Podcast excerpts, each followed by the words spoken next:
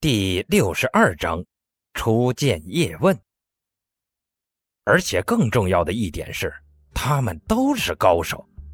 侠以武犯禁，一个地方汇聚了这么强的武力，让人想不想歪都难。对此，黄飞鸿笑得很是坦荡。绝对正经。培育真正的武学高手，便是这所学校存在的意义。其他世俗事物，我们无需理会。培育出来的学生也都去留随意，我们不会用他们做些什么的。嗯，凭借学校里那几个高手的武力，想做什么也用不着那些学生。叶问心有余悸地摸着伤口，可不是嘛？人家真有内心，只要照面了，哪怕是皇帝的脑袋都能摘下来。自己这点武功又能有什么意义可图？想通这点，叶问又是高兴又是郁闷，最终点了点头。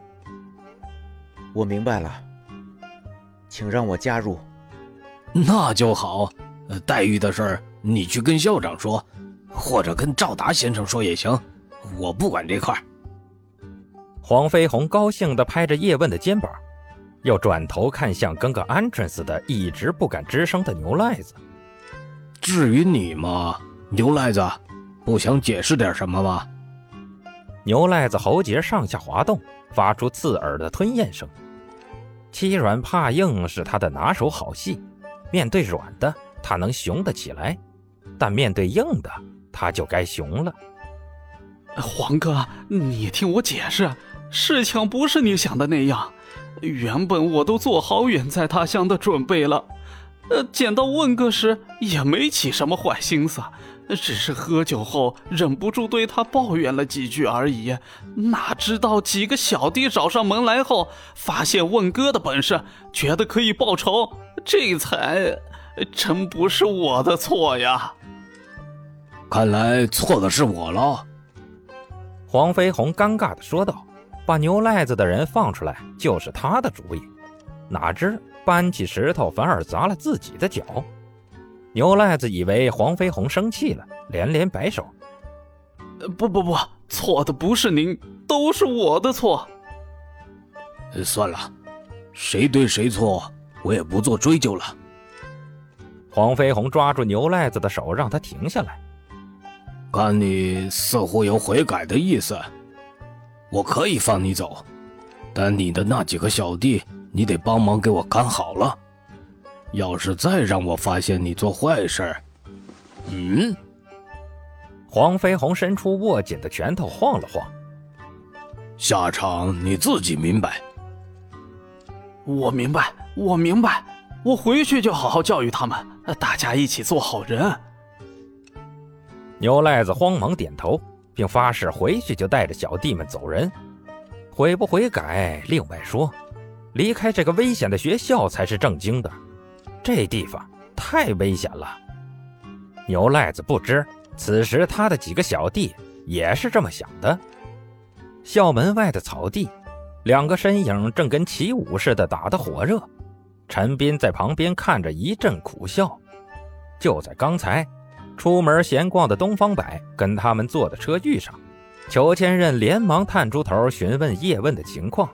东方白丝毫不给脸色的来了句：“已经打死了，引爆了战争的导火索。打发掉的哥司机后，两人就在空地与草堆上打了起来。叶问是我的，你居然敢伤他！”裘千仞一掌拍出，空气发出剧烈的音爆，隐约可见透明的波动拂过，吹断片片青草。什么时候酋长们也有龙阳之好了？可惜那叶问家世美满，貌似没你的份儿啊！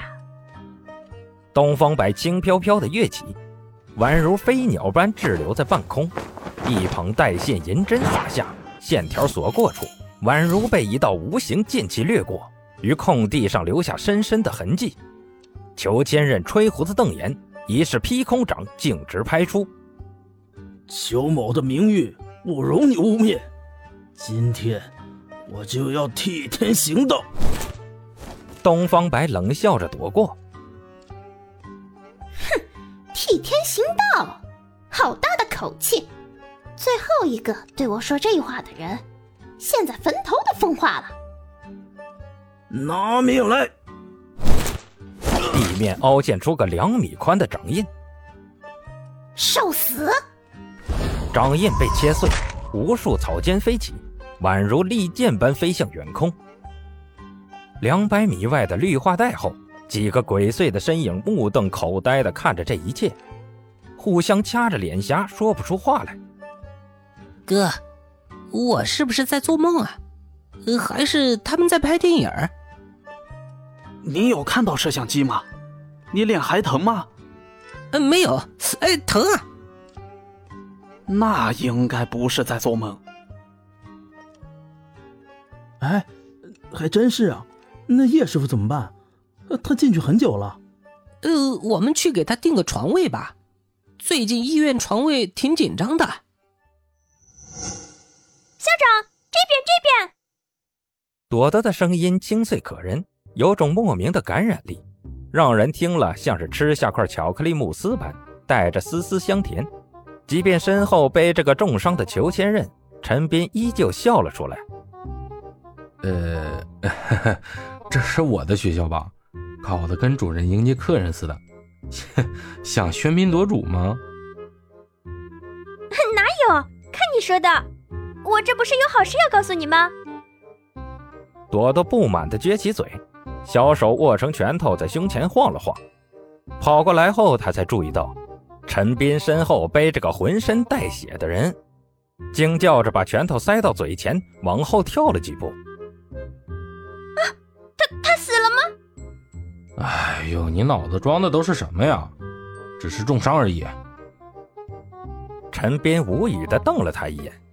裘千仞听到两人的讨论，挣扎着抬起头，冷哼一声：“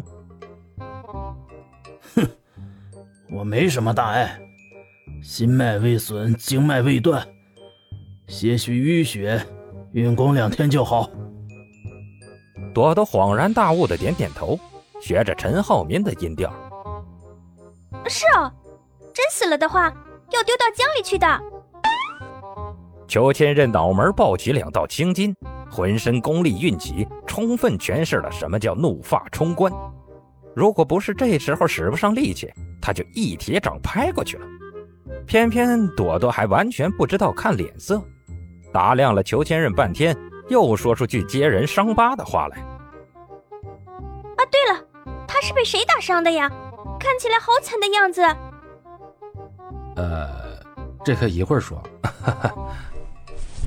陈斌干笑几声，用肩膀撞了撞裘千仞，让他冷静下来，岔开话题道：“哎，你不是说有好事告诉我的吗？什么好事？”哦，对了，朵朵从包里掏出手机，炫耀着在陈斌面前摇晃。这次直播，我的粉丝增加了两万，打赏更是突破了我以前的记录，足足有两三千哟，厉害吧？厉害厉害！陈斌耸了耸肩。不过这是你的好事吧？